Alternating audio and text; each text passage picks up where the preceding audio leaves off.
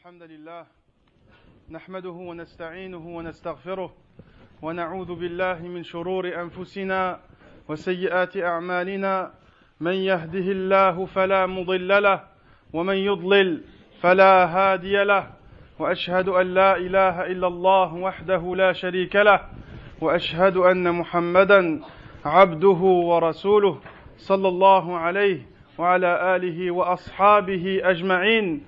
أما بعد يا أيها الذين آمنوا اتقوا الله حق تقاته ولا تموتن إلا وأنتم مسلمون. يا أيها الذين آمنوا اتقوا الله وقولوا قولا سديدا يصلح لكم أعمالكم ويغفر لكم ذنوبكم ومن يطع الله ورسوله فقد فاز فوزا عظيما. أما بعد إخواني في الله ويا أخواتي في الله أوصيكم ونفسي بتقوى الله عز وجل. يقول الله تعالى في محكم كتابه من سورة النساء يا أيها الذين آمنوا لا تأكلوا أموالكم بينكم بالباطل إلا أن تكون تجارة عن تراض منكم ولا تقتلوا أنفسكم إن الله كان بكم رحيما ومن يفعل ذلك عدوانا وظلما فسوف نصليه نارا وكان ذلك على الله يسيرا.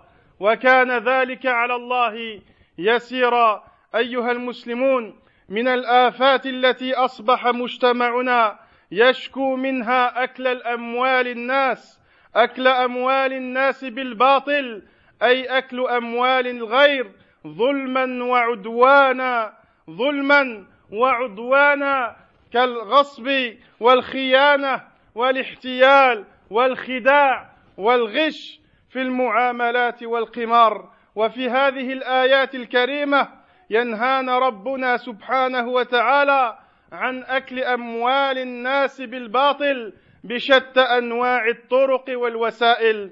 ومن تلك الطرق المحرمة القمار إخواني في الله.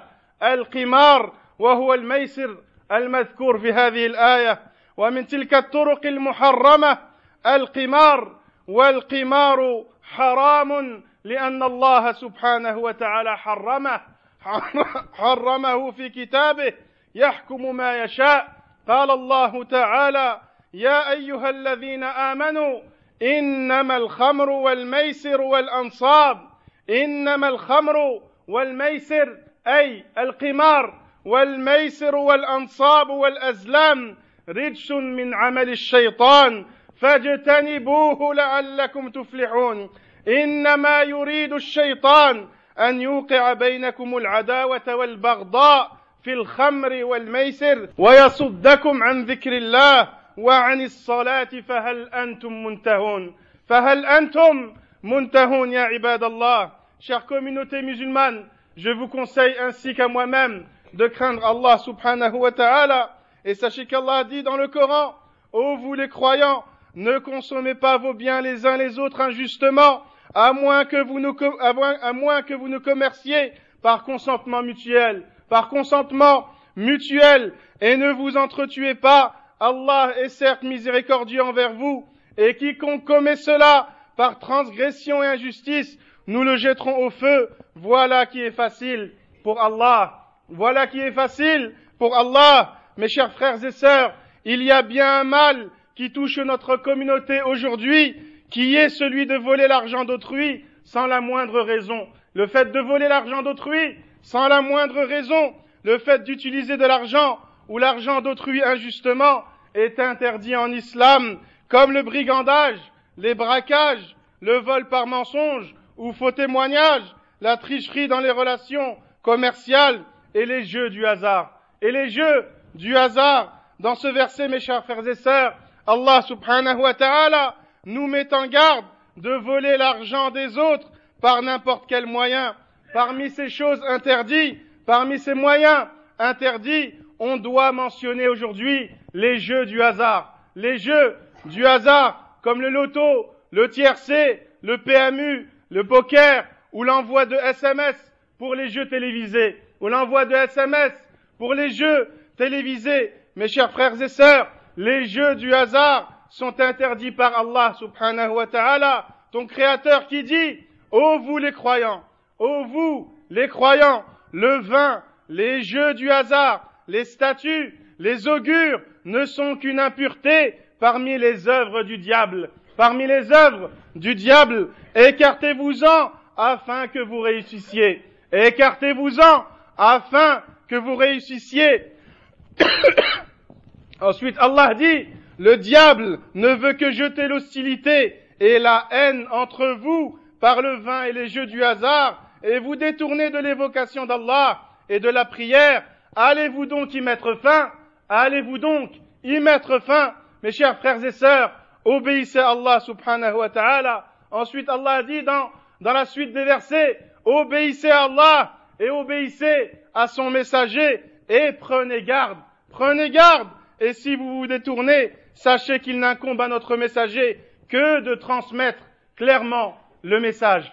Que de transmettre clairement le message. إخواني في الله ويا أخواتي في الله وأما الحكمة في تحريمه فإن العاقل يرى في ذلك أسبابا كثيرة يرى في ذلك أسبابا كثيرة منها أولا القمار يجعل الإنسان يعتمد في كسبه على المصادفة والحظ والأمان الفارغة لا على العمل والجد وكد اليمين وعرق الجبين واحترام الأسباب المشروعة واحترام الأسباب المشروعة من الله عز وجل. والغاية الغاية من تحريمه أن الله سبحانه يريد من المسلم أن يكسب معيشته بالطرق المشروعة كالبيع والشراء والفلاحة والصناعة وسائر الحرف والمهن وسائر الحرف والمهن المباركة.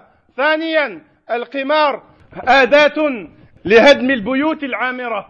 آداة لهدم البيوت العامرة وفقد الأموال في وجوه في وجوه محرمة وافتقار العوائل الغنية وافتقار العوائل الغنية وإذلال النفوس العزيزة. ثالثا القمار يورث العداوة والبغضاء بين المتلاعبين بأكل, بأكل الأموال بينهم بالباطل وحصولهم على المال الغير بغير الحق بغير الحق. والقمار رابعا القمار يصد عن ذكر الله وعن الصلاة كما في الآية القمار يصد عن ذكر الله وعن الصلاة ويدفع بالمتلاعبين بالمتلاعبين إلى أسوأ الأخلاق إلى أسوأ الأخلاق.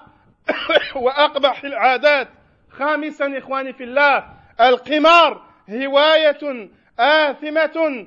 تلتهم الوقت والجهد تلتهم الوقت والجهد وتعود على الخمول والكس والكسل وتعطل الأمة وتعطل الأمة عن العمل والإنتاج. سادسا القمار يدفع صاحبه إلى الإجرام لأن الفريق المفلس يريد أن يحصل على المال من أي طريق كان ولو عن طريق السرقة ولو عن طريق السرقة والاغتصاب أو الرشوة أو الاختلاس والعياذ بالله chère communauté musulmane, chers frères et sœurs, quant à la cause de cette interdiction, l'homme raisonnable y décèle de nombreux aspects. Premièrement, les jeux du hasard poussent l'individu à lier son gagne-pain au hasard, à lier son gagne-pain au hasard, à la chance et aux illusions. Et aux illusions, au lieu de travailler sérieusement, de compter sur la sueur de son front et de respecter les causes légalement établies par Allah pour gagner dignement sa vie. Allah subhanahu wa ta'ala veut du musulman qu'il gagne sa vie licitement et dans les règles par toutes sortes de métiers bénéfiques, par toutes sortes de métiers bénéfiques. Et deuxièmement, les jeux du hasard sont un moyen de détruire les foyers, sont un moyen de détruire les foyers. Et les plus heureux de spolier des biens par des détours interdits, d'appauvrir des familles entières, des familles qui étaient riches, et de rabaisser des gens qui étaient nobles. Troisièmement, les jeux du hasard sèment la haine et l'inimitié au sein des joueurs, dont les uns spolient les autres, spolient les biens des autres, parce qu'ils les récupèrent injustement. Ils les récupèrent injustement. Quatrièmement, les jeux du hasard détournent, détournent les gens de la prière et du vikr, de l'évocation d'Allah, et inspirent aux joueurs les pires comportements, et inspirent aux joueurs les pires comportements et les plus basses pulsions. Cinquièmement, les jeux du hasard, mes chers frères et sœurs, constituent une passion pécheresse qui dévore votre temps et vos efforts et habitue, les gens à la mollesse et à la fainéantise et à la paresse et paralyse,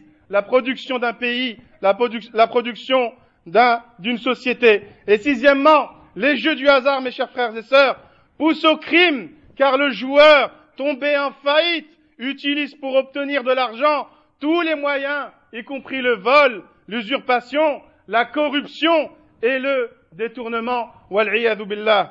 وسابعا إخواني في الله القمار يورث القلق ويسبب المرض والإدمان ويحطم الأعصاب ويولد الحقد ويؤدي في الغالب إلى الإجرام والانتحار أو الجنون أو المرض العضال ثامنا والقمار يدفع المقامر إلى أفسد الأخلاق إلى أفسد الأخلاق كشرب الخمور وتناول المخدرات فالأجواء التي يدار فيها القمار يقل فيها الضوء ويكثر فيها دخان اللفائف لفائف وتخفت الأصوات وترتفع الهمهمة يتسلل لها الهواة كأنها يفرون من العدالة ويدخلون في توجس وتردد وتلتف جموعهم حول مائدة خضراء تتصاعد حولها أنفاسهم المضطربة وتخفق قلوبهم المكلومة والمفروض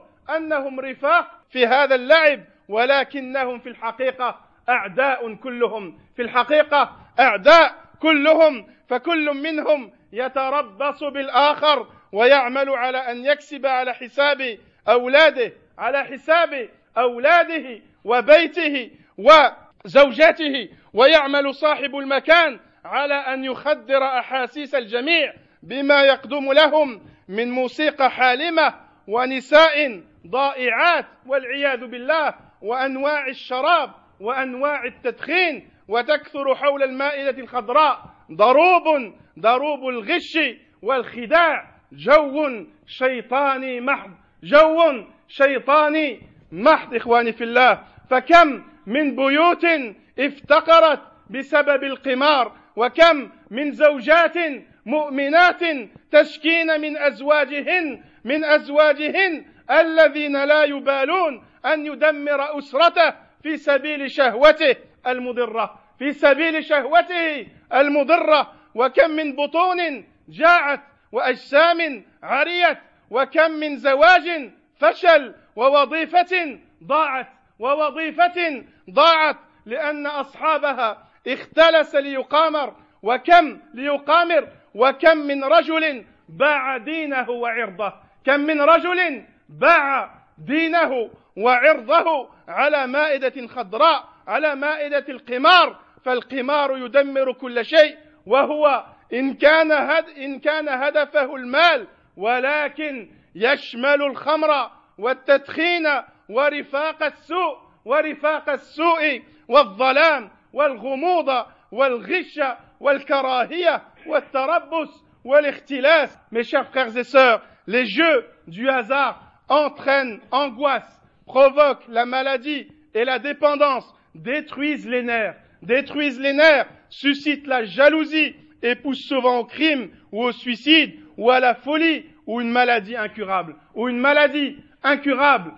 Et, huitièmement, mes chers frères et sœurs, les jeux du hasard plongent les joueurs dans les pires pratiques telles que la consommation du vin et de la drogue, telles que la consommation du vin et de la drogue. Et rappelez-vous qu'Allah subhanahu wa ta'ala a interdit les jeux du hasard et le vin dans un même verset. Dans un même verset, donc méditez-le bi'idnillah. Et l'ambiance qui entoure les jeux est caractérisée par la faiblesse de la lumière, la propagation de la fumée, des cigares, comme autour d'une table du poker, ou comme aussi dans les bars, dans euh, les bars, et aussi la propagation de la fumée des cigares et des cigarettes, et un murmure incessant. Les passionnés se faufilent pour accéder aux salles de jeu comme s'ils cherchaient à échapper à la justice. Comme s'ils cherchaient à échapper à la justice, ils y entrent avec méfiance et hésitation et se rassemblent autour, d'une table verte et respirent fébrilement et leur cœur fléchit, palpite. Ils sont supposés être des camarades. Ils sont supposés être des camarades dans le jeu, mais ils sont en réalité de véritables ennemis, de véritables ennemis, car chacun guette l'autre et cherche à gagner et à dévorer à son détriment l'argent de l'autre et au détriment de ses enfants et de sa famille. Mes chers frères et sœurs, le propriétaire de la salle s'évertue à paralyser leurs sensations par la diffusion d'une musique suave qui fait rêver, par la sollicitude d'hôtesses complaisantes, qu'Allah nous préserve, par toutes sortes de liqueurs et de tabac, on note autour de la table maintes manières de tricher et de tromper, une ambiance diabolique en somme, une ambiance diabolique en somme, mes chers frères et sœurs, combien de maisons se sont appauvries à cause des jeux du hasard, combien de ventres se sont affamés à cause des jeux du hasard, combien de corps ne trouvent plus de quoi se vêtir à cause des jeux du hasard, combien de foyers détruits, combien de femmes, combien d'épouses pieuses qui se plaignent de leur mari joueur, qui dilapide tout ce qu'il a entre ses mains, qui dilapide tout ce qu'il a comme argent, combien d'emplois perdus parce que l'employé est coupable d'un détournement inspiré par sa pulsion de pratiquer les jeux du hasard, et combien d'hommes ont vendu leur religion et leur honneur à la table des jeux, les jeux du hasard détruisent tout, mes chers frères et sœurs, détruisent tout, car même si le but est l'acquisition de l'argent, de l'argent facile, ces jeux sont toujours accompagnés de consommation de vin, de tabac, de mauvaise fréquentation dans les bars ou autres, dans les bars ou autres, d'obscurité, d'ambiguïté, de tricherie, de haine et de jalousie, de ruses infâmes et de pièges machiavéliques, de détournements et toutes sortes de vices, billah, de toutes sortes de vices, qu'Allah nous préserve, mes chers frères et sœurs. أقول قولي هذا وأستغفر الله لي ولكم ولسائر المسلمين فاستغفروه إنه هو الغفور الرحيم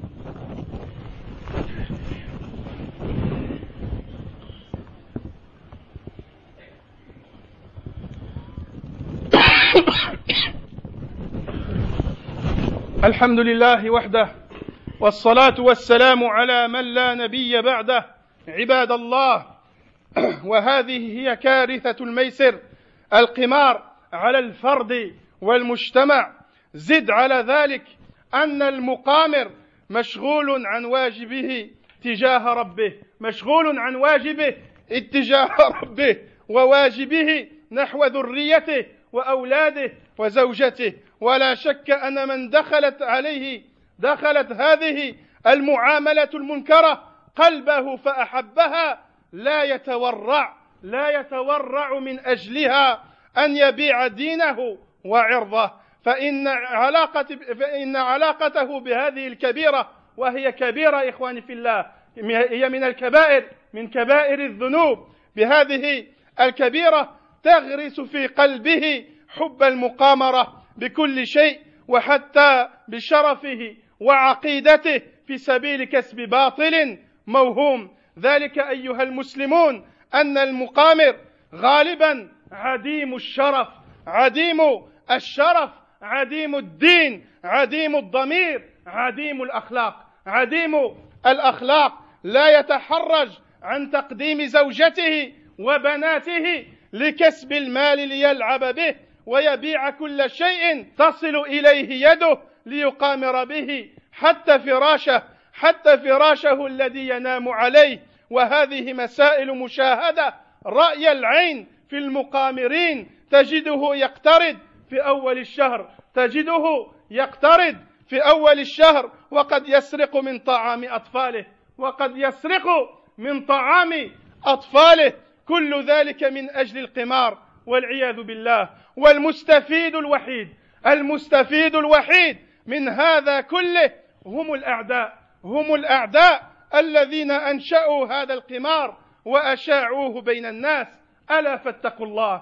ألا فاتقوا الله عباد الله وأقلعوا عن هذه المعاملة المحرمة وهذا الفعل الشنيع الذي حرمه ربنا في كتابه وحرمه نبينا في سنته وأجمع المسلمون على تحريمه حيث يؤدي العمل به إلى أكل أموال الناس بالباطل والاعتداء على أموال الناس وغصبها. والواجب إخواني في الله الواجب على كل مسلم أن يكسب المال من الحلال ليكسبه من من الطرق المشروعة النظيفة الخالية من الشبه والريبة.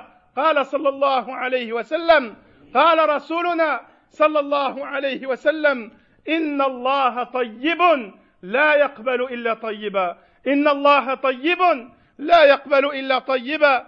والقران يخاطب الرسول عليه الصلاه والسلام بقوله يا ايها الرسل كلوا من الطيبات واعملوا صالحا. يا ايها الرسل كلوا من الطيبات واعملوا صالحا. inni bima ta'maluna alim chers frères et sœurs voici donc un résumé du mal que peuvent causer les jeux du hasard chez la personne ou la société ajoute à cela que le joueur ne, ne donne pas à son Seigneur son plein droit à l'obéissance et à l'adoration. Il ne donne pas leur droit à ses enfants et à son épouse et à sa famille. Il n'y a pas de doute que lorsque cette maladie, car c'est une maladie, que lorsque cette maladie, car c'est bien une maladie, pénètre le corps, pénètre le corps de la personne, alors elle n'hésitera jamais à vendre ses biens, sa religion, sa foi, son honneur pour assouvir ses pulsions,